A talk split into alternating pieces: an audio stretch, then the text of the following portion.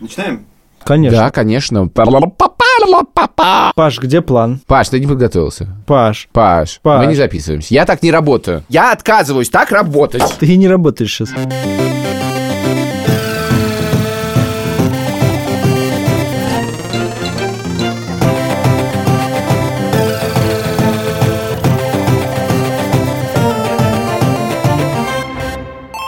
Привет! С вами подкаст «Деньги пришли». Это мы. Я Саша Поливанов. Я Илья Красильщик, привет. С нами, дорогие наши ребята. С нами либо-либо э, Альфа-банк, поехали дальше. Я так с удовольствием все это говорю, а ты все время меня А обрываешь. я хотел тебе сказать, кстати, что я вот недавно, я это редко это делаю, я послушал подкаст Самата Галимова «Запуск завтра» про «Медузу», и кажется, во всех подкастах либо-либо так делают. Очень длинно рассказывает, что это, зачем это, где это надо слушать. Я думаю, блин, как долго. Лучше сразу к делу. Потом я подумал, сразу к делу? Ха-ха.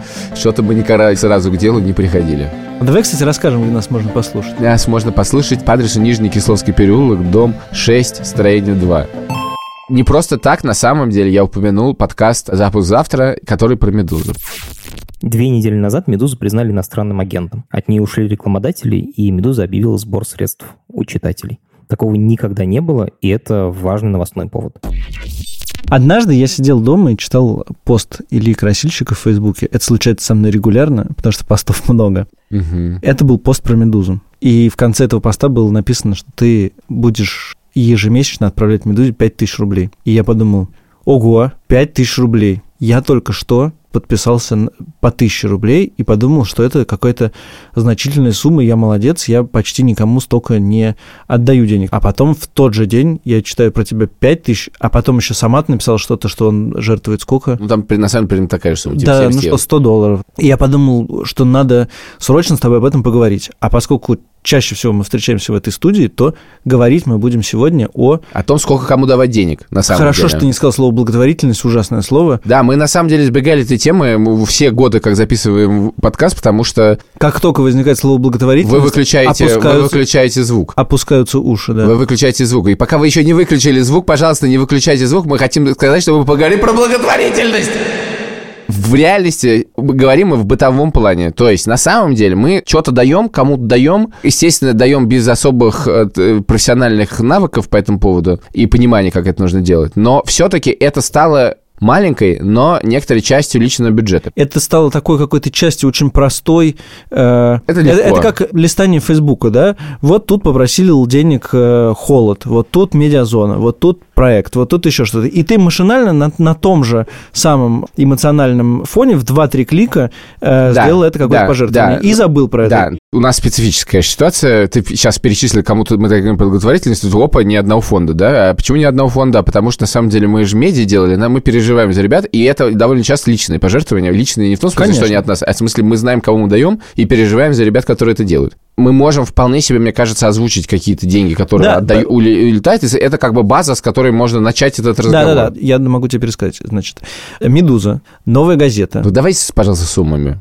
Ну, примерно. «Медуза», тысяча рублей, «Новая газета», я думаю, 300 рублей. Так. Вообще все остальные, все будут по 300 рублей. Хорошо. Значит, э, «Новая газета», проект, Так, «Медиазона», так. ОВД-инфо, Так. ФБК. Не стать депутатом Государственной Думы. Ура, ура, ура, да, да. Блин, ты представляешь, я кому-то говорю, я ни разу не давал денег в БК, я свободный человек, там ничего не будет, могу избираться куда хочу. Я вам рассказываю, кому-то говорит, «Угу, ты израильский гражданин. Я думаю, «О, нет, черт, я ничего не могу вообще. Потом жизненный путь Вершингели. Так, И когда-то была, значит, какая-то акция таких дел, что-то типа рубль каждый день, и я распределил что-то типа 500 рублей в несколько фондов. В частности, помню, что я даю рубль в день какому-то Байкальскому фонду, и какие-то еще, правда, я не помню, но какие-то хорошие дела. давай я. Давай. Я еще работаю в «Медузе», понял, что надо отдавать, это так легко. Еще не было удобного сайта э, «Нужной помощи», о котором мы сегодня поговорим, где можно просто выбрать несколько фондов, нажать галочку, и они будут сами, сами распределяться. Я попросил э, тогда еще свою жену Катю назвать мне 5 фондов, в которые я буду давать по 100 рублей. Катя сказала мне эти 5 фондов, там был дом с маяком, Там был «Жизненный путь», кажется, там был, кажется, «Сестры», «Ночлежка», может быть, не помню. Короче, пять фондов. Почему не, это не очень важно? Потому что все это отдавалось латышской карточке, на которой давно нет денег, и я не уверен, что эти деньги по-прежнему отдаются, и, в принципе, это там было, типа, суммарно 500 рублей. Дальше я решил в какой-то момент давать деньги УВД-инфо, примерно 300 рублей. Дальше с каждой какой-то акцией я думал, надо что-то сделать, и в результате эта сумма постепенно дошла до 1000 рублей в месяц. Мне, кстати, нравится, что на нее приходит кэшбэк. Я не знал об этом. Значит, дальше, кажется, это было, когда главного редактора медиазоны Сергея Смирнова отвезли, значит, в Сахарово, а может быть, были какие-то митинги, я решил и сразу положил три штуки медиазоне. Потом случилась «Медуза», и по нарастающей там уже и 5. Суммарно, значит, на медиапроекты, короче говоря, я даю 8 тысяч. И еще, может, можно, те 500 рублей в каком-то виде существуют. И еще я даю проекту Яндекса, который называется «Помощь рядом», это когда твои поездки округляются... А, это я тоже делаю. Да, ну, суммарный мой вклад... Там просто нельзя дать много, то есть там до 10, 10 рублей округляется. Я бы, да. честно, округлял бы до 100 и был бы окей с этим. Но, в общем, суммарно мой вклад 530 рублей за эти полгода, как это происходит, если а не больше. можно посмотреть? Надо посмотреть. Да, просто можешь открыть приложение Яндекс Такси и посмотреть, сколько ты отдал. Это, значит, помощь малым мобильным людям. В принципе, это все. И я, честно говоря, думаю про то, что, особенно когда я смотрю, например, что с меня снимают, не знаю, 200 рублей в месяц МГТС за интернет, которым я не пользуюсь два года, и я просто не могу заставить себя дойти до офиса МГТС, отдать им модем. Или когда я знаю, что Иви снимает меня 400 рублей в месяц за аккаунт, который я не могу найти то я думаю, что, в принципе, я явно мог бы давать больше, совершенно комфортно для себя. Да нет, ну слушай... И, в принципе, но... я про это думаю, короче, даже, даже, даже твои платы, вот если их э, посмотреть в ежемесячном доходе, то это... Это незаметно. Это не то, что там 5%, это совсем не 5%. Это совсем не 5%. Это... Короче говоря, я вот сего, решил сегодня, повод нужен был, вот заставим себя, приятно и с полезным совместим, я решил следующее, что сегодня, к концу этого выпуска, 10 тысяч рублей ежемесячных подписок с моей карточки должны уйти, суммарно 10 тысяч, в 5 фондов. И я хочу их в течение этого выпуска выбрать. То есть по 2000 фондов в месяц. Прекрасно. Я думаю про то, почему я это не сделал до этого. В принципе. Ну, во-первых, я это формально сделал до У этого. У меня есть ответ э, Но. про себя. И мне кажется, что это довольно важный аргумент, что если ты работаешь в издании типа «Медузы», то ты... На и сам... так делаешь важное дело. Ты на самом деле делаешь довольно важное дело, и твоя недозарплата, то, что ты мог бы, делая то же самое, делать не в «Медузе», За получая, деньги? получая в два раза больше, это твой, вообще-то, вклад в такого Но рода ты не дела. работаешь в «Медузе» два года. Два года я не работаю в «Медузе». И этот лак нужно обсудить. Я помню, что у меня, например, не было никаких, когда, когда знаешь, вот есть сомнения, когда все ходили на митинги, какие-то большие митинги были, и ты думаешь, ну вот я не пойду. Но ты работаешь в «Медузе», и ты освещаешь этот митинг. У тебя нет вообще никаких сомнений, что ты на своем месте и полезнее для... Да, да, да, ты делаешь важные дела. Очевидно, что огромное количество слушателей наших могут давать деньги и не дают эти деньги. И при этом уверен, что большинство хоть как-то задумывалось об том, чтобы их дать. Давай проверим это на себе. Вот два года я мог бы давать эти деньги и не давал. И я дал только медиа? Не то, что я решил, проснулся утром, думаю, пора дать денег УВД-инфо. Нет, конечно. Это происходило, когда был порыв, связанный с какими-то событиями. И мне кажется, вот эта событийная подписка на что-нибудь, она очень важная, и она действительно случается. И это понятная вещь. Но нужен повод. Потому что во всех остальных случаях единственная причина, почему я эти деньги не давал, потому что я думал, много раз думал, ну, надо дать кому-нибудь и не щелкает что-то в голове, чтобы сесть, открыть и дать эти деньги. Хотя это очень просто сделать. Вот не происходит вот этого момента, когда думаешь, Сделаю-ка я это сейчас. Ну, это совершенно нормально. И ты же знаешь, что очень часто люди начинают заниматься благотворительностью в конкретной области после того, как у них что-то случается. Да, с, конечно. С, с ним, с твоими близки, с близкими и так далее. Потому что они начинают быть лично заинтересованы в решении какой-то проблемы. Да. Мы с тобой более-менее профессионалы в медиа, поэтому то, что случается с медиа, нас касается. И мы на это реагируем, потому что мы хотим решить конкретную проблему в медиа. И это совершенно нормально. Я вот больше всего не хочу, чтобы мы кого-то и себя в том числе обвиняли. Я в том, совершенно не... В том, что вот мы, значит, мало денег даем на благотворительность. Поводов пообвинять себя достаточно, да? Мы отдаем так много денег государству в виде налогов, которые тратятся настолько бессмысленно, что, в принципе, вот тебе идеальный твой собственный налог. Плати его, тем, кому тебе действительно хочется. Вот ты сделал себе нормальную налоговую систему, свою личную. Классно. В принципе, вот это мотив дать денег, чем больше людей он появится, в принципе, это очевидная польза в этом есть. И организации, которые помогают людям, которые другие не помогут, разным самым, получат деньги на то, чтобы делать свою работу. И более ты можешь выбрать организацию, которая там тебе ближе почему-то. И, в принципе, действительно интересно, как сделать, что это, не, это точно не должно быть чувство вины, Э, но да, что-то сделать, еще, чтобы тебе еще... было приятно сделать, и ты просто взял это сделал. И еще очень важно чувство, которое эксплуатируют очень часто, особенно медиа благотворительности, это чувство жалости. Да, которое, это тоже. Это, это тоже только я, отталкивает Я тебя. хочу, на самом, я думаю, что важно, чтобы ты получал удовольствие от транзакции, как в любых других операциях, ты должен получить удовольствие каким-то образом. Мне вот округление очень нравится, например. Это реально супер. Да-да-да. Ты нажал одну кнопку в каком-то интерфейсе еще другому и чувствуешь себя хорошим человеком. Супер же. Ну, чуть получше. Да не, ну нормально. За, за малый человек. прайс.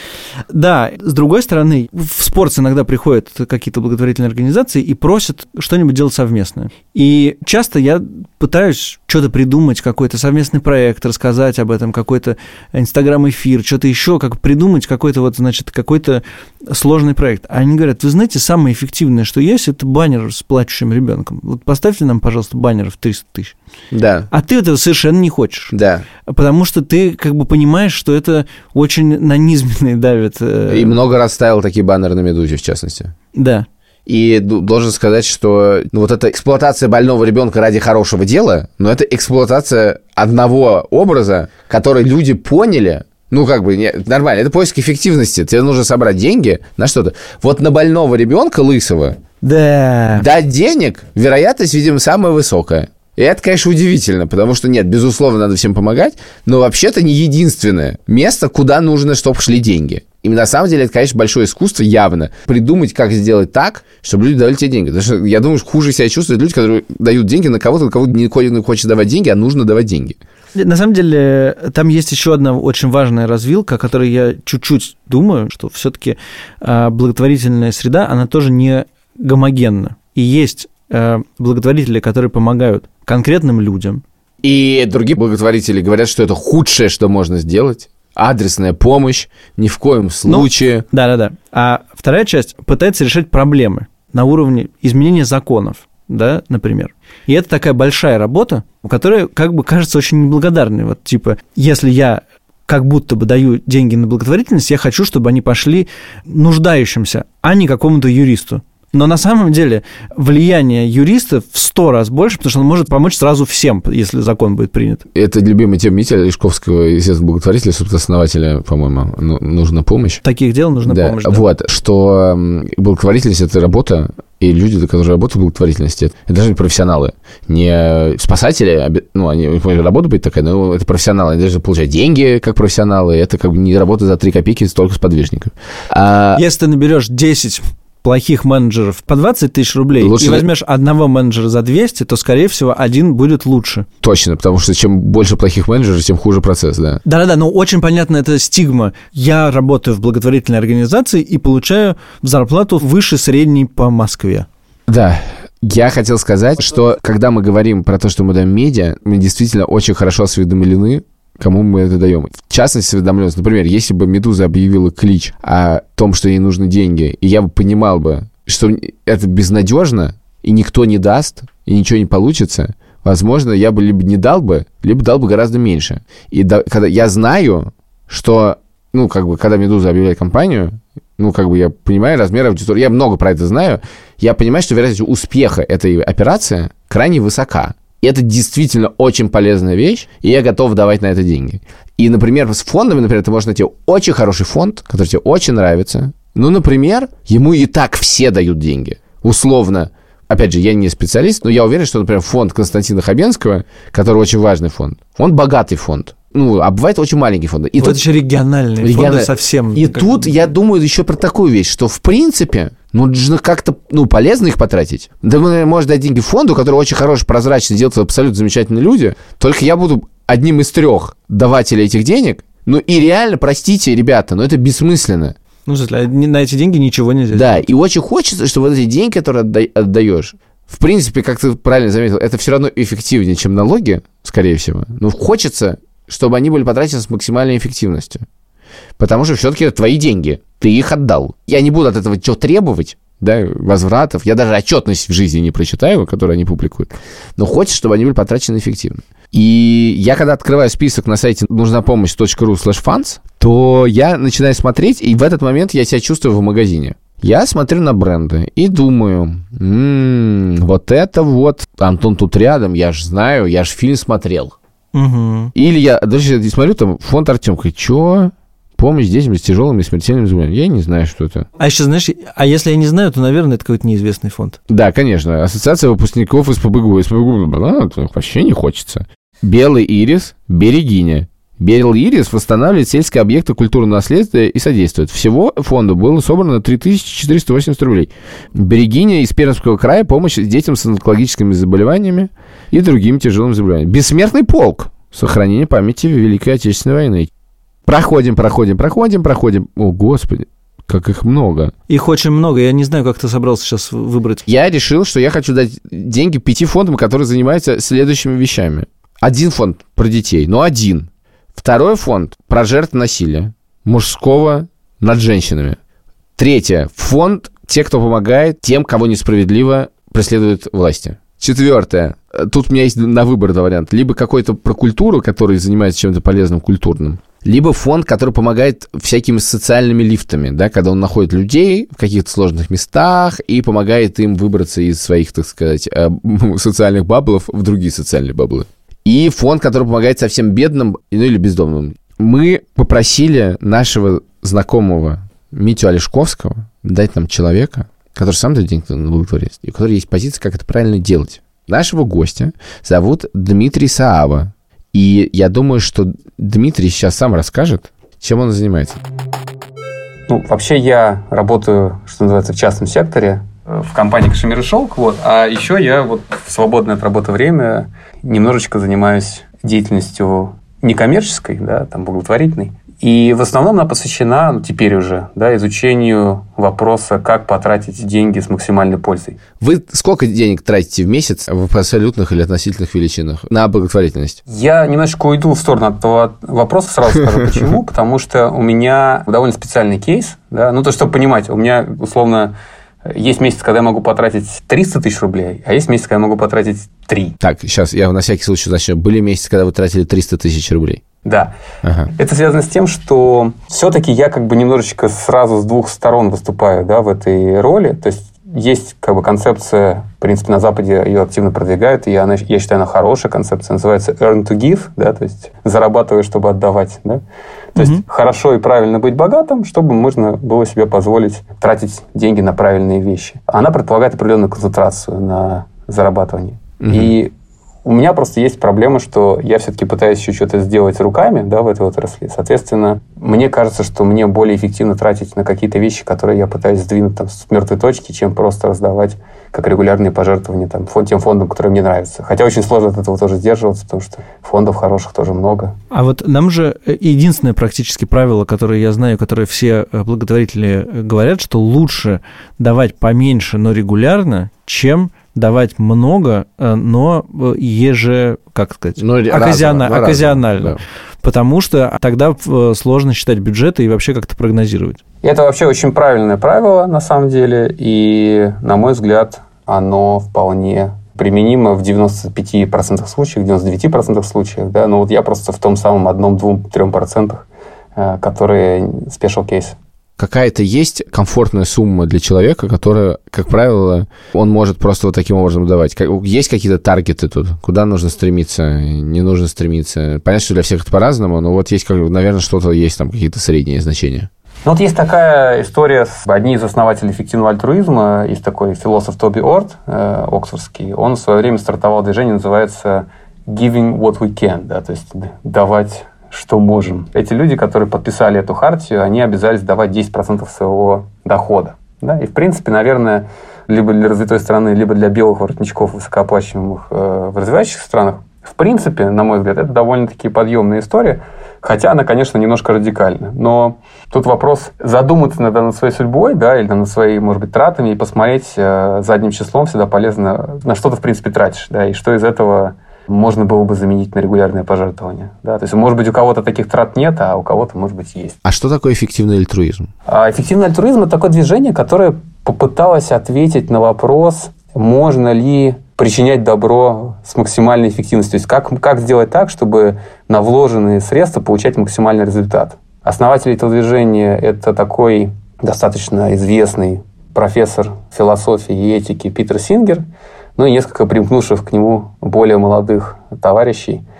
И они, в общем-то, аргументируют свою идею примерно следующим образом, что зачем спасать мало людей, когда можно спасти много. И, в общем-то, этический долг да, наш, если мы хотим кому-то помочь, это помочь максимальному количеству людей. То есть почему из-за того, что нам лениво там разобраться в проблеме, да, должны лишать кого-то жизни или лишать кого-то отсутствия страданий, да, потому что значит, нам было лениво понять, что все-таки вот надо было профинансировать эту программу, а не другую программу, да, или лениво разобраться в чем-то. Вот. Ну, там как бы в эффективном альтруизме есть много разных следствий интересных, да, то есть когда люди рационально начинают подходить к причинению добра, там возникает довольно забавные для рядового человека эффекты, один из которых, собственно, самый очевидный, это то, что помогать надо людям в нищих странах, да, потому что в нищих странах дешевле всего спасать жизнь объективно. Особенно если ты живешь в богатой стране. Интересно, да, что это измеряется именно тем, что просто мало денег. Ну да, это, это там, знаете, какой интересный есть как бы логическая цепочка. Э, вообще гадкая вещь про эффективный альтруизм, сразу скажу, как человек, который ну, там, одной ногой стоит в эффективном альтруизме, одной ногой все-таки нет.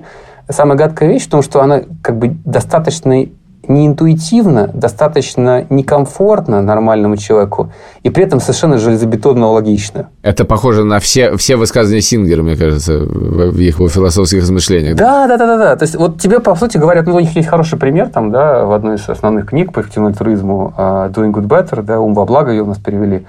Пример звучал так.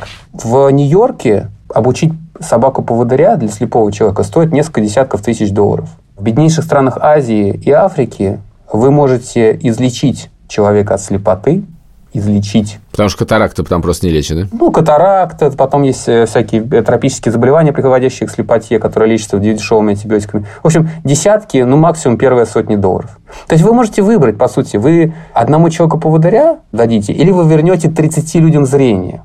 И в этом смысле, когда вы как бы выбираете в пользу поводыря, потому что поводырь в Америке, да, вы таким образом, в общем-то, голосуйте за то, что ну, не все жизни одинаково равны. Вот те жизни, которые они там, они как бы попроще, да, как бы, ну, ничего страшного, пусть походят слепыми. То есть, в этом смысле как бы сложно спорить с аксиоматикой, что все жизни равны, да, это такая штука достаточно ну, при прочих равных легко защищаемая. Но при этом э, речь же идет не о только спасении жизни, но и о том, что кому тебе приятнее помогать. И тебе приятнее помогать близким людям чем они ближе к тебе, тем тебе твое собственное ощущение того, что ты делаешь добро, оно как бы явственнее. Если ты помогаешь людям на другой стороне мира, которых ты никогда не увидишь, и которые никогда не скажут тебе спасибо, повстречав тебя на улице, то вроде как ты и ощущение того, что делаешь доброе дело, куда-то исчезает. Ну, альтруизм предполагает, что ты за это ничего не хочешь. Это совершенно верно. Это очень правильное наблюдение, да, и я очень люблю, есть такая фраза Уоррена Баффета, я думаю, что знакомого вам и вашим слушателям инвестора, про то, что вам нужно определиться в какой-то момент в жизни. Э, вы хотели бы, чтобы вы были худшим любовником в мире, но все думали, что вы лучший? Или вы хотели бы быть лучшим любовником в мире, но все бы думали, что вы худший. Да? То есть вот э, в этом смысле с альтруизмом такая же история. То есть, конечно, может быть, это не так приятно, но вообще-то это реальные люди, это реальное страдание. Да, поэтому вам важно чувствовать себя хорошо или вам важно страдания убрать? Есть еще такой рациональный аргумент, и я в юношестве точно его поддерживал совершенно. Давайте я сейчас не буду давать э, деньги на благотворительность и вообще тратить на что-нибудь, а буду инвестировать исключительно в себя, чтобы потом разбогатеть. И когда я разбогатею, то 5% моего дохода или 1% моего дохода будут настолько больше, чем то, что я мог бы дать 10 15, 20 лет назад, что лучше сделать так, да, это гораздо выгоднее. И поэтому э, сейчас я не буду тратить деньги на благотворительность. Нам всем в молодости приятно думать, что мы обязательно разбогатеем, но теория вероятности говорит о том, что это не так. Да? Поэтому, если вы точно знаете, что вы станете миллиардером, конечно, инвестируйте в себя. Э, но просто по теории вероятности вы им не станете. Я совершенно точно даже сейчас уже зарабатываю намного больше, чем я зарабатывал в студенчестве. Тут в, в этом нет сомнений. Но я- бы сказал, что если часть этих денег дал на благотворительность, ничего в твоей жизни не изменилось. Откуда Нет. ты знаешь? Откуда ты, Ты, знаешь? конечно, все эти деньги инвестировал в себя, да? Э, Буквально в себя. Буквально в себя, да. Позвоним Леше. Да.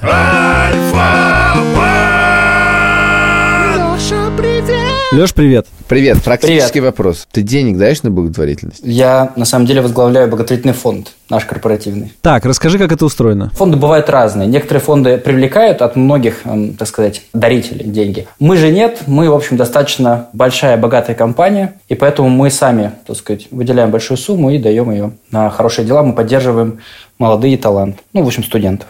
Поэтому э, в наш фонд мы не собираем пожертвования. Как вы определяете, кому деньги давать? Ой, у нас есть целый э, набор критериев. Во-первых, мы верим, что у нас есть много умных и свободных студентов, именно умных и свободных. Вот на пересечении этих множеств э, вот, находятся наши студенты, которым мы помогаем. Мгм. И на самом деле, вот я лично сам ничего не решаю. Кроме того, что я формирую совет фонда, куда входит много разных авторитетных людей. Например, у нас есть глава Facebook, Instagram и WhatsApp в России. Этот человек существует. Да, ура! Э, Во-первых, этот человек есть, и во-вторых, он как раз сидит э, и смотрит эссе наших студентов. Ну, на самом деле, мотивацион- мотивационные письма. То есть вы раздаете гранты, Мы раздаем гранты достаточно большие на проекты по 300 тысяч рублей студентам из разных городов, даже самых маленьких, на то, чтобы они смогли себя реализовать. Ну, то есть, на самом деле, мы смотрим на их мотивационные письма, это самое важное. То есть, не так важно, какая у них там, не знаю, оценки в зачетке, потому что, ну, в общем, бывают очень тухлые отличники, с моей точки зрения. А бывает, ну, то есть, это не сильный критерий.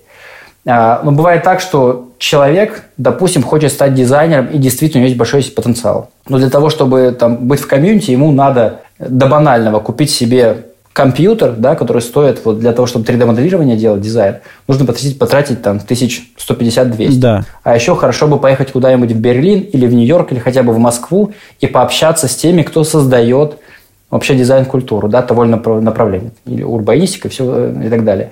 И на это банально нужны деньги, да, возможности. Э, Вот мы эти возможности даем. И поэтому мы вот прочитали, э, недавно выдавали эти гранты, пришло какое-то сумасшедшее количество тысяч этих писем. В общем, большое спасибо всем нашим экспертам, которые все эти письма вычитывают и ставят оценки, ну и так далее. Ты расскажи, видите ли вы, как россияне среднестатистические или э, те владельцы карты Альфа-банка, как они тратят на благотворительность, много ли у них уходит денег, не в несколько фондов или в один, и как вообще это устроено? Ну, я бы сейчас говорил про тенденцию, да, как это было, как это стало. И э, можно даже говорить на конкретном примере. У нас есть такой большой фонд «Линия жизни», который помогает тяжелобольным детям. И наш банк так получилось. Да, изначально запустил эту благотворительную программу в рамках банка, потом мы этот фонд от себя открепили как раз, потому что мы бы хотели туда собирать деньги и от других компаний тогда, а уже потом уже от частных дарителей тоже это получать. Если бы это называлось, не знаю, альфа-линия жизни, то никто бы денег не дал, потому что, ну, у вас и так много денег, ну, понятно, сказать, что вы от нас просите. Поэтому у нас есть свой собственный фонд, куда мы не собираем деньги, и вот этот отдельный фонд, который много лет назад, больше 17 лет родился в банке, и сейчас он собирает больше, внимания, полумиллиарда рублей денег от компаний частных лиц в год. Это большие деньги. И интересно, как эти деньги складывались. Если раньше это были просто крупные вложения от крупных компаний, потом туда добавились крупные вложения от частных лиц. Ну, понятно, что это крупные в размере, так сказать, частного лица, но сильно меньше, чем от компании. И вот чем дальше идет, э, так сказать, время, тем все меньше и меньше становятся средние чеки. Сейчас, например, чек 50 и 100 рублей – это хороший чек, и э, фонд ему нравится. Но просто сейчас вот этих по 50, по 100 чеков стало ну, огромное да, количество. То есть это десятки тысяч даже больше частных дарителей. И, что важно, вот к чему мы пришли, если раньше э, вот такие гранты были достаточно спонтанными, да, то ну, захотел богатый человек почему-то перевести крупную сумму, он переводит. Но это не носило регулярного характера. То сейчас благотворительность перешла в такую, в регулярную ситуацию. Вы часто, вот у нас наши клиенты, ну и в других банках тоже, они подписываются на там 100 рублей раз в месяц. Причем по-разному. Кто-то подписывается, сейчас можно на сайтах фондов подписаться на автоматическое списание, ну там это- во многих местах это есть. А, но большинство, как ни странно, боятся подписываться на то, чтобы деньги списывались как-то так фоном. Ну, понятно, мы, мы такого не любим. И есть у нас такое, такая модель поведения. Когда приходит зарплата, А, то люди вот в этот Когда момент есть деньги, то, отправляют то 100 рублей не да, жалко. 100, 500, э, кто-то тысячу, кто-то полторы тысячи, кто-то какой-то небольшой процент там, полтора, э, ну, в основном там до полутора процентов, да, отправляют. В основном это происходит такая история, и более того, это, мы там общались с клиентами на эту тему, нам тоже было интересно, как это все устроено. Оказывается, это вызывает большое э, ну, удовольствие, да, то есть, когда у тебя автоматически списан такой платеж, это как вот Apple Pay списывается и списывается. Там скорее это негатив, здесь, ну, нет эмоций. Да-да-да, еще потом ты все время не знаешь, за что списалось, откуда списалось. Да, то ли значит, ты какое-то приложение купил, то ли кому-то помог. А здесь многие люди вот любят это делать, и я их понимаю. Когда вот ты жертвуешь, и вот есть такая вот секунда, типа, класс. Вот, мне кажется, вот ради этой эмоции стоит жертвовать деньги. И отвечая на тут вопрос, э, да, сейчас все больше и больше людей, и, кстати, это вообще никак не коррелирует с суммой зарплаты, настраивают себе вот такие регулярные штуки либо автоматически, но больше просто вот они так кидают раз в месяц. А есть еще плохая история. Э, в соцсетях вы это видели. Много людей собирают как бы деньги на карточку кому-то. Вот это плохая да, история. Да, да. А, да, там есть реальные кейсы, но, внимание, в большинстве случаев это полная ерунда. И это мошенничество. И я каждый раз, когда мне пишет кто-нибудь в комментариях в Инстаграме, срочно помогите Ване из города Ива... Э, Ванинск, я, скрипя сердце, но я этих людей баню, потому что я уверен, что в 99% случаев это разводка на деньги. Абсолютно. Самый лучший совет – это зайти на сайт любого большого крупного фонда, любого, и там сделать этот платеж. Ну, не, вообще адресная помощь неизвестным вам людям – это очень опасная вещь, короче говоря. Это абсолютно точно. И там такие душераздирающие истории, что, ну, понятно, работают профессионалы. Ну, но в смысле, в целом, мы же все это видели это... в вагонах московского да. метро еще когда-то недавно, когда собирают деньги, и ты понимаешь, что все это обман, к сожалению. Да. Ладно, спасибо. Ну все, ребят, до встречи.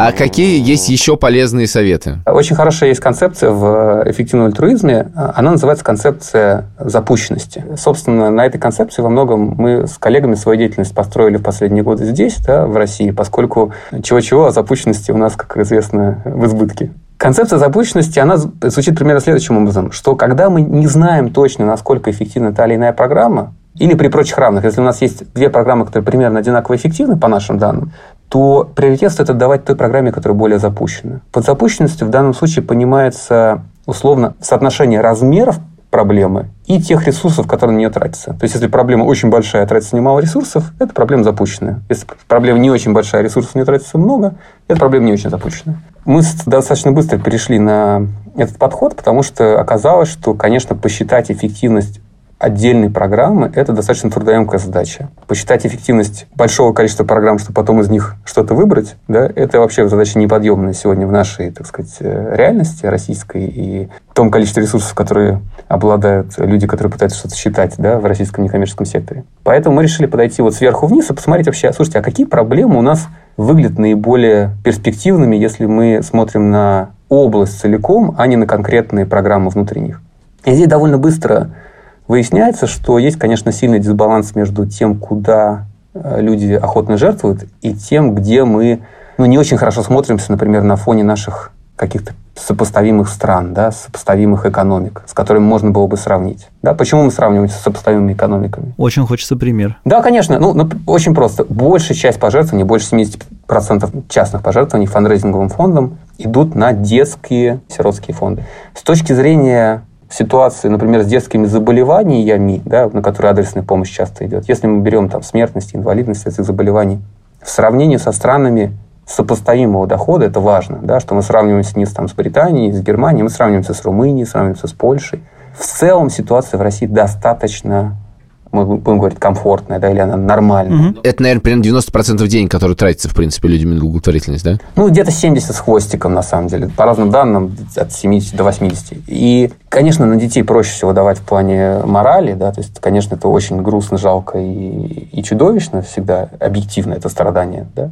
Но, с другой стороны, э, все низковисящие плоды, так это назовем, да, все какие-то элементарные вещи, которые можно сделать и легко кого-то спасти, там уже, слава богу, сделаны. И в том числе и стараниями, на самом деле, многих фондов наших. А вот э, когда вы говорите, что вот детей у нас хорошо поддерживают, это повод давать туда или повод не давать туда? Тут очень скользкая дорожка, да. Э, если повод э, давать на детей или не давать вообще, точно давать на детей. Не, нет, не, нет, я, я естественно, я имею в виду, я, я имею в виду ситуацию, есть деньги. Мы сейчас будем решать э, с вашей помощью, я надеюсь, практическую проблему, но тем не менее, вот есть деньги, их хочется распределить по какому-то количеству. Детям давать? Если не давать, то они в другой просто благотворительная организация. Я бы отдал приоритет другим областям. Ага, понятно. То, то да. есть, если проблема не запущена, то лучше отдать в запущенную. Да. Понял.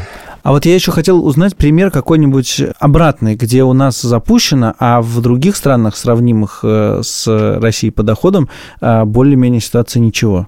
Да, конечно. Собственно, вот в этом и весь смысл был нашего исследования, да, и единственное, на что мы смогли адекватно посмотреть, это как бы сильно сузило объем этого исследования и его некую всеобъемлющесть. И, то есть оно не претендует на какой-то итоговый вывод. Это некая идея, в каком направлении думать да, в конечном итоге. Мы сузились до здравоохранения, так или иначе. Все равно это понятная история, потому что здравоохранение, она измеряется показателем смертности. У Чарли Мангера, это партнер Уоррена Баффета, есть хорошее выражение, что я хочу знать, где я умру, чтобы никогда туда не ходить. Ему, в принципе, 97 лет, то есть пока он справляется. Справляется, да. И мы посмотрели, по каким причинам смерти Россия сильно отстает от вот этих вот сопоставимых стран, вроде Польши, Венгрии, Румынии и так далее. И выяснилось, что, конечно, есть популярная причина смерти, самая популярная, самая такая крупная, это сердечно-сосудистые заболевания. Да, и, да. и в них действительно необъяснимо большой разрыв, но этот разрыв большой, что называется, в абсолюте. Да, то есть, если взять некое количество потерянных лет жизни, то вот в абсолюте этот разрыв самый большой в сердечно-сосудистых заболеваниях.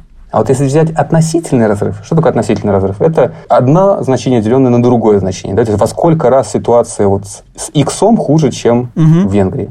То здесь у нас э, выходят такие необычные вещи. Это ВИЧ, это туберкулез, который на самом деле во многом тоже на ВИЧ завязан.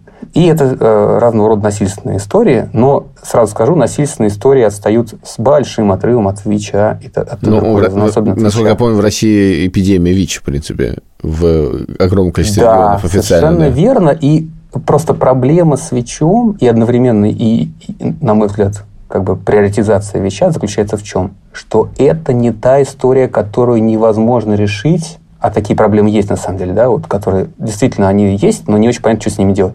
То есть ВИЧ абсолютно решаемая история. Есть страны, которые на сопоставимом уровне с нами находились в 90-е годы, ну, развитые, правда, страны, да? и они эту ситуацию переломили очень успешно, и, в общем-то, сейчас бремя смертности от этой болезни у них кардинально другое. Угу. А так получается, что эта система абсолютно непопулярная, потому что ВИЧ у нас зашел в нашу страну, к сожалению, через инъекционную наркоманию первоначально. Да? Сейчас это уже порядка 65% заражений происходит гетеросексуальным путем. Но сам след этой кометы, да, он немножко, конечно, оставил да, да, да, такое да. тяжелое отношение, отношение как в социуме, в государстве, везде. И проблема как раз запустилась. А проблема с инфекционным заболеванием в чем? С точки зрения эффективности это очень интересная штука, потому что когда ты пытаешься, например, ну, победить ДТП, да, то есть если ты у тебя ДТП начинает расти, э, каждое ДТП не вызывает следующее ДТП.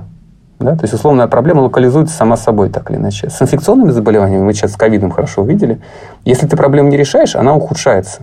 Но обратно, вообще говоря, верно. То есть, если ты проблему активно решаешь, то как бы ситуация раскручивается и в хорошую сторону тоже да, количество новых заражений падает, ну и так далее, и так далее, и так далее. То есть, чем лучше ты лечишь, тем, тем более, что ВИЧ, в принципе, лечится сегодня. Ну, переводится в хроническую форму, когда люди, в принципе, не заразны. То есть, есть несколько крупных, хороших, качественных исследований клинических, которые показывают, что люди, приверженные терапии, постоянно вообще не заразны. Но я всегда думал, что э, с помощью частных денег э, такого рода проблемы решаются, ну, только совсем отчасти, что все-таки это государственная штука, и должна быть какая-то государственная программа и, и всякое такое, и что частными пожертвованиями мы здесь дело с мертвой точки не сдвинем. Я не прав? Это правильное э, наблюдение. Здесь, знаете, какая есть история, что все равно есть ощущение, что без некоммерческого сектора никуда мы тоже не уйдем, потому что НКО, они гораздо более гибкие, они гораздо более мобильные, да, и они гораздо лучше дотягиваются до тех групп населения, с которыми государству общаться сложно.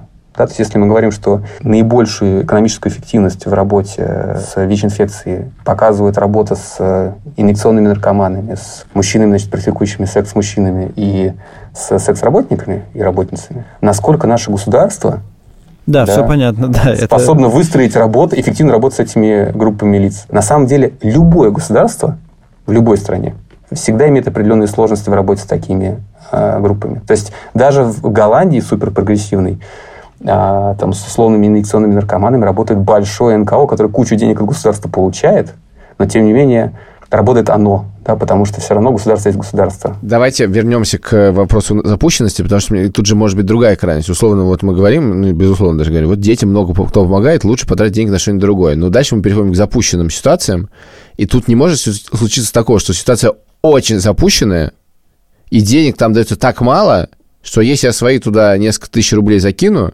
это просто ничего ни, ни- ни на что не повлияет. Может быть, все что угодно, к сожалению. Тут, знаете, я за- запущенность, оно немножко нагруженное слово, поэтому э, еще иногда я использую метафору такую бизнесовую, да, в плане, как вот инвестор смотрит на новый рынок.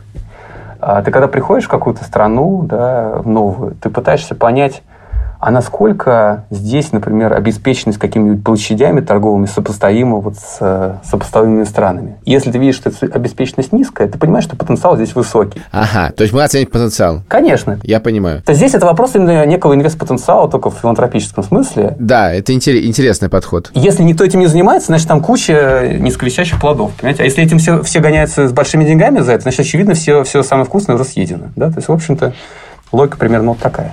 Какой еще есть совет? На что еще ориентироваться? Ориентироваться надо, конечно, на смотреть на организацию, да? Все равно плохая новость, не получится за одну секунду понять, насколько хорошая или плохая организация. То есть нужно открыть годовой отчет, нужно посмотреть, нужно посмотреть, что люди делают. Да?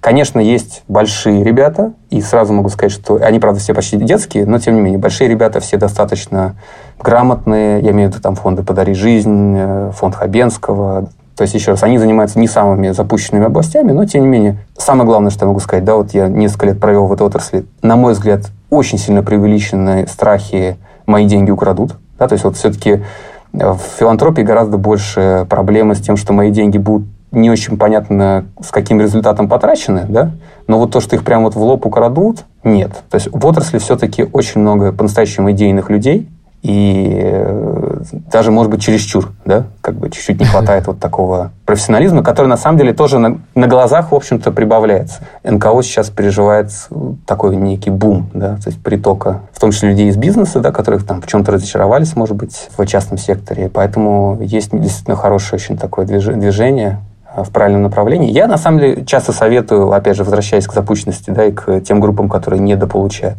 Часто советую там питерскую ночлежку, например, которая теперь уже и в Москве открылась, потому что их профиль э, очень строго соответствует профилю наиболее уязвимому населению в России с точки зрения смертности. Да, то есть у них типичный получатель помощи – это мужчина там 40-50 лет. Это именно та когорта в России, которая имеет максимальный разрыв по продолжительности жизни с э, сопоставимыми странами. Понятно. Дмитрий, я хочу вас нагло использовать. Дело в том, что вот вы говорите, что нужно считать отчетность фондов, вот это все. Я думаю, что это предложение, к сожалению, работает для 99% людей, которые готовы давать денег, потому что они дают денег немного, и отчетность, отчетности мало поймут, и тратить время на это не, будут. А я в этом выпуске хочу сделать следующую вещь. Я хочу, вот у меня есть 10 тысяч рублей в месяц, и я хочу ее распределить по пяти фондам. Вот, и я хочу с вами посоветоваться. Я хочу потратить их, поскольку у меня, я не, про концепцию какого альтруизма? Эффективного. Эффективного альтруизма узнал не так давно, Э, буквально-таки не так давно. И я исходил из того, на что мне было бы, с точки зрения моих взглядов, важно давать деньги. Я выписал пять категорий, под которые хотел бы найти фонды. И можно я вам их зачитаю? Конечно. Спасибо. Значит, первая категория была дети. Но послушав вас, я заменил категорию дети на больные, чтобы был шире выбор. Вторая категория – это категория бедные и очень бедные. Есть ощущение, что сюда сразу же можно вписать ночлежку. Третья категория это категория насилия, когда люди, люди подверглись насилию. Четвертая категория – это категория, где помогают людям из всяких бедных страт всякими социальными лифтами, в том числе образование, может, вывозят их куда-то, каким-то образом, в общем, помогают вырваться из сложной среды. И пятая категория – это помощь людям, которым преследуют каким-то образом несправедливо попали в какую-то передрягу э, государственную. Такие фонды, кажется, тоже бывают. Во-первых, я хотел узнать, что вы думаете про такой список? По 2000 рублей на, на категорию у меня есть бюджет в месяц. Ну, слушайте, нормальный список. Надо понимать, что э, я не... И вообще, к сожалению, хорошо было бы, если бы это был бы я, да, но, к сожалению, я не знаю никого, кто бы в России сегодня смог всеобъемлюще строго научно ответить на этот вопрос. Да? То есть, к сожалению, ну, никто не делает подробных исследований. Это важный дисклеймер. Он принимается, да, но да. все равно помогите мне решить мою проблему. То, что вы скажете, не будет единственно верным решением. Просто, возможно, могут быть советы. Более того, понятно, что может быть даже что-то еще. Но хочется найти 5 эффективных фондов, Пусть еще будет 150 фондов эффективных в стране, которым я сейчас эти деньги переведу. Поможете? Я попробую. Давайте. Начнем с больных. С больных я бы э, закинул денег в фонд Орби. Это фонд, который занимается профилактикой инсультов и поддержкой тех, кто у нас э, страдает от инсультов в стране, реабилитацией и так далее. С инсультами у нас ситуация достаточно э, тоже сложная. Печальная, э, да. Да, поэтому, в принципе, они много занимаются профилактикой. Профилактика, опять же, при прочих равных. Я не считал конкретные цифры, э, сразу full disclaimer, да. Угу. При, профилактика при прочих равных обычно самая эффективная штука, если она done right, что называется. Дальше, по страте так называемые бедные. Да? Так. А, действительно, это ночлежка, хотя это тоже абсолютно социальная история. И ночлежка же попала бы у меня в страту, сейчас вот извините уже за такой промоушен наглый, да? Так. А, попала бы в страту социальные лифты. Потому угу. что, когда ты читаешь реальные истории, конечно, много людей ас- асоциализируются, там, назовем их так, немножко по своей вине. Но много людей асоциализируются по достаточно объективным э, как бы, обстоятельствам. И получается, что вот людей выбрасывает, да, наше общество как-то за борт. Иногда совершенно случайно. Там отняли квартиру, э, мошенники, еще что-то. Э, обманули с работы, человек поехал на заработки. И все у него паспорт забрали вот на этой работе, которой он с проживанием, где он был. Да, и все, и он больше ничего не может сделать. И привет, да, а он там простой дядька из региона, и он все, он бездомный, и он для, как бы для всех наших социальных служб немножко потерянный в этот момент. И я не очень понимаю, почему мы как общество должны ну, относиться там терпимо к таким вещам, да, то есть почему не должны им помогать. Вот. И там достаточно, я немножечко смотрел глубже чем другие фонды э, деятельность ночлежки. Не очень сильно ее финансирую, сразу говорю, но мне кажется, что они делают действительно очень грамотные вещи, и они действительно считают, что они делают, они действительно анализируют, они меняют свои программы, тоже важно, да, потому что в НКО всегда большая проблема с перезатаркой. Да? То есть люди хотят и это сделать, и это сделать, и это сделать. И поскольку нет вот этого давления прибыли, как есть сейчас на бизнесе, да, можно до бесконечности различные программы плодить. Хорошо. Я, пока вы говорили, заплатил 2000 фонду Орби, а, значит, ночлежки вы считаете, то есть по двум критериям не проходит, да? Ну, ладно. Есть очень, очень смешная история из э, западной практики по поводу как раз беднейших людей. Как помочь беднейшим людям?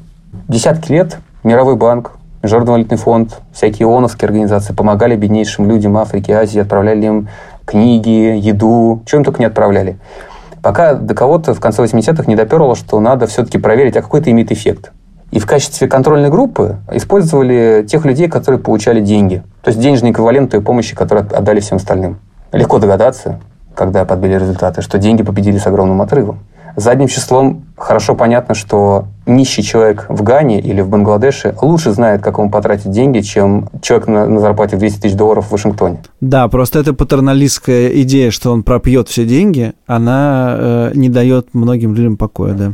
Да, есть рандомизированные контролированные исследования, которые показывают, что пропивает всего там несколько процентов, и это чудовищно эффективно. Поэтому в России пока, к сожалению, таких программ нет. Хотя можно, конечно, попробовать. 4 тысячи рублей ушло в фонд ночлежка. Приходит... Сейчас, одну секунду, я добавлю вещь, что Гриша Свердлина, сооснователь ночлежки, недавно приходил в один из подкастов э, э, «Либо-либо» как раз и рассказывал про свою деятельность, так что найдите этот подкаст и послушайте. Наши проекты не наносят никакого вреда окружающим. Более того, например, мы весной сделали спортплощадку во дворе Петербургского приюта, и в какой-то момент вынуждены были повесить объявление для соседей, что да, дорогие соседи, можно не спрашивать, а просто заходить на спортивную площадку. Хорошо. Насилие. Ой, я вообще не знаком с этой Тогда с этой зоной. 2000 Дичайшему рублей уходит, уходит в фонд сестр. Хорошо. Преследование властей. Я бы выбрал ОВД-инфо как э, некое... Опять же, не- Еще не- отдать им я- денег? Вот честно, не занимаюсь я подробно этой темой, поэтому тоже здесь жертвую весьма импульсивно. Да? Я думал про комитет против пыток. Это будет ваш выбор абсолютно. Я здесь никакого вам сверхразумного совета не дам. Хорошо. Давайте так, смотрите, есть человек, вот мне помогли, я, и я еще даже что-то знаю. Э, И э, он хочет отдать какие-то деньги кому-то. Но ведь все-таки вот совет э, идти оценивать эффективность и запущенность или оценивать отчеты фондов, это все-таки вещь, которая отсеет 99% простых жертвователей. Как упростить задачу? Упростить задачу, тогда я могу сказать, так же, как я говорил до этого, вот есть ночлежка, есть, ну, есть фонды, которые условно рекомендуем, такие, как мы, да, люди, которые куда-то п- что-то попытались Ну вот, посчитать. а про вас как узнать? Может быть, вы просто скажете какие-то фонды фондов, куда можно зайти почитать, и после этого со спокойной душой э, э, отдавать деньги? Да, мы делали, на самом деле, публикацию исследования нашего достаточно в популярном формате. Не поверите, делали его вместе с э, командой инфографики ТАСС. Э, И оно есть, лежит, собственно, по адресу tas.altruism.ru, и можно на- набрать э, зоны роста ТАСС в Гугле, и в первой же э, ссылке будет э, наше исследование. Э, И э, там, собственно, основные фонды перечисляются, куда мы рекомендуем давать, и перечисляется наша логика анализа, да, там в том числе и по ВИЧу э, фонды Мгм, приводятся. мгм, мгм. Еще один важный момент, который я хотел пробросить, он на самом деле мало имеет отношение к эффективному альтруизму с точки зрения как потратить, но он имеет хорошее отношение к тому, как собрать. да. На мой взгляд, очень хорошая штука. Ой, это ровно то, о сделали. чем я хотел, хотел сейчас спросить. Отлично, да. Да, хорош- хорошая штука, которую сделали ребята из фонда «Нужна помощь», она называется «Пользуясь случаем». Вот в моем кругу общения большинство подарков, э, ну, уже довольно взрослом возрасте, получается, да, большинство подарков на день рождения – это какая-то несусветная трата денег на вещи сомнительной полезности.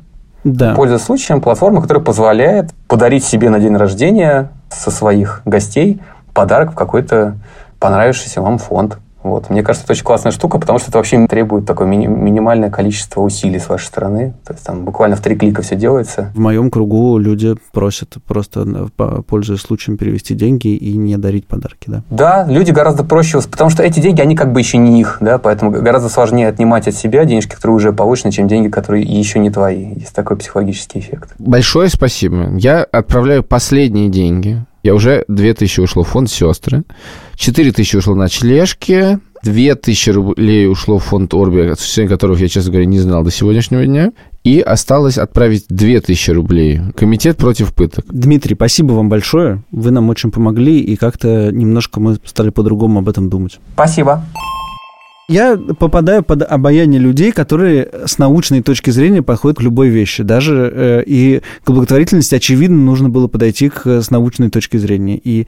Ну, ты понимаешь, да, в этом проблема, в этом научной точке зрения, что она не подходит почти всем. В смысле, для того, чтобы этот подход работал, есть два варианта. Первый вариант, ты находишь много единомышленников, которые зарабатывают много денег, и они идейно будут это делать, и это на самом деле мало людей, дающих много денег. Вторая вещь, ты делаешь из этого сервис, Да-да-да, нет. который что обычным есть люди, людям дает возможность Есть люди, которые занимаются наукой, а есть популяризаторы науки. Это разные люди, как правило. Да, да, да, Э, конечно. И э, вот популяризаторов науки сейчас много, а популяризаторов благотворительности сейчас не очень много. Да, но просто это, это в смысле, том, что, что, э, сначала нужно- благотворительность нужно- должна быть, нужна а потом помо- следующая надстройка еще да, нужна делаться. помощь, и Олежковский все придумали, но очевидно, что они не, в- не в очень конкурентном поле. Что... Ну, во-первых, они не очень в конкурентном поле, во-вторых, э, это даже и эта вещь, безусловно, не то чтобы радикально популярная. Ну да. Ну, то есть, как бы, уверяю тебя, что из слушающих наш подкаст тоже этот выпуск, э, очень многие первый раз слышат эти словосочетания.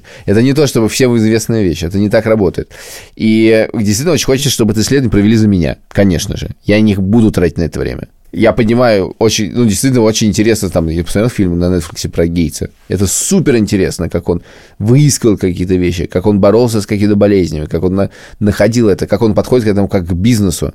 Ну, не в смысле, что зарабатывать, в смысле, он подходит к этому как эффективный процесс, что можно сделать. Это супер Как классно. проблеме, которая должна быть решена. Как проблема, которая должна быть решена, это правда. И это очень классно. вообще, вообще ощущение не то, что вот мы помогаем каким-то бедным, обездоленным, сами бедные, обездоленные, помогите нам копеечкой, и люди, которые говорят, есть проблема, мы ее решаем. Она вообще-то решаема. Я есть хочу. Да, подожди. Я хочу есть. Давай заканчивать. Я есть хочу. Пока. Поехали. Больше, кажется, от моего собеседника ничего Пое- нельзя поехали. добиться. Когда я хочу есть, я не могу разговаривать. Пока. У нас катастрофа. Извините, пока, все. Давай вложим 2000 рублей Все, в- пока. в это дело. Пока, пока. Пока.